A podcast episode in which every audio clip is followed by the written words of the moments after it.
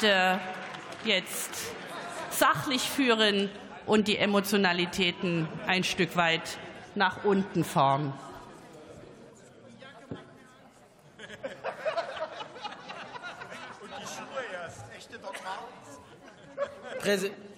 Frau Präsidentin, Kolleginnen und Kollegen! Letzte Nacht erschien mir im Traum ein leicht alkoholisierter AfD-Fan mit Bekenntnisdrang und er sprach zu mir. Zitat. Lieber Helge, Meinungsfreiheit, das ist meine Freiheit. Was ich meine, meint das Volk, denn ich bin ja das Volk. Deshalb muss ich das Volk auch gar nicht erst fragen. Was das Volk ist, bestimme ich. Und das Volk, das sind die Deutschen, also die wahren und echten Deutschen, nicht die ganzen Ausländer. Einmal Deutscher, immer Deutscher. Deutscher wird man nicht, Deutscher ist man. Daran kann auch das Grundgesetz nichts ändern. Mein Blut und mein Boden. Das sagt er als erstes zu mir.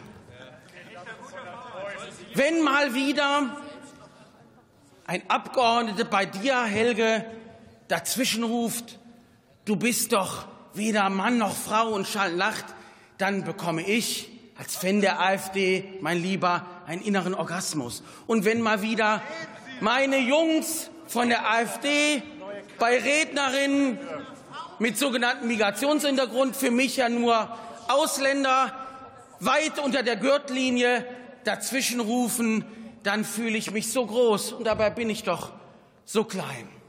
Meine Frau, nein, meine Tochter hat einen Freund. Dieser Freund lebt mit einem anderen Mann zusammen. Vater türkisch, Mutter Kurdin. Das kann doch wohl nicht wahr sein. Zu meiner Tochter sage ich, solange du die Füße unter meinen Tisch stellst, bleibst du mir normal. Immer wenn dann meine Tochter in gespielten Wienerisch kontert, Deppata, geh scheißen, dann renne ich zum Laptop und sende meinen nächsten Hate-Post gegen Flüchtlinge ab. Apropos Hate, Hass und Hetze.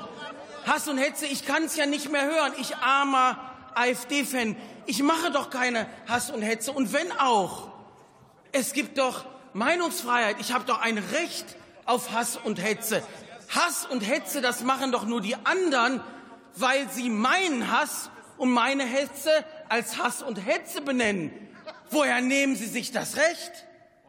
Ich aber habe immer Recht, selbst wenn ich Unrecht habe. Jawohl, so begreife ich es. Und wenn ich Menschen verhöhne, dann ist das Kritik. Wenn aber die anderen kritisieren, dann ist das Zensur. So ist es.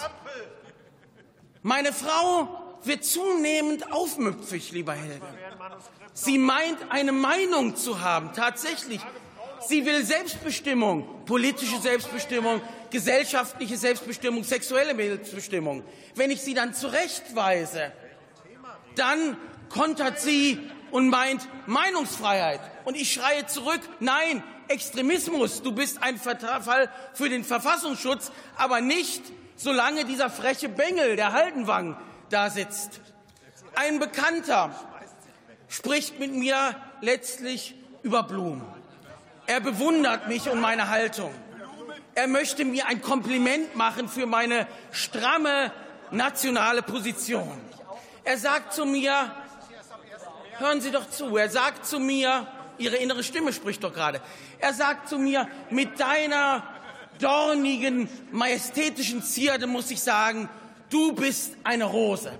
Da ruft meine Frau aus dem Bad, du bist keine Rose, du bist eine ziemliche Mimose. In der Tat ist es so. In der Demokratie lebe ich wie die Made im Speck.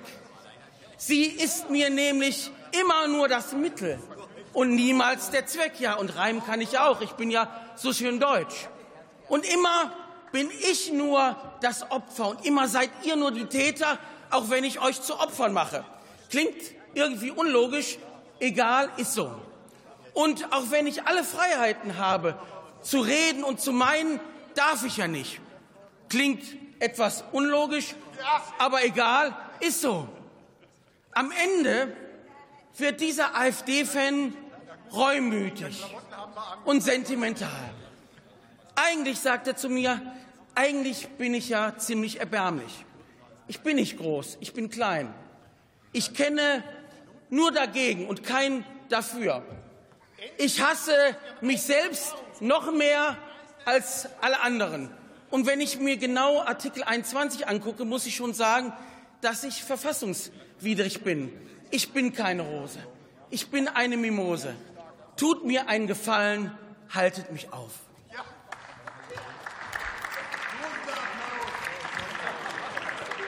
Alexander Hoffmann für die Unionsfraktion ist der nächste Redner.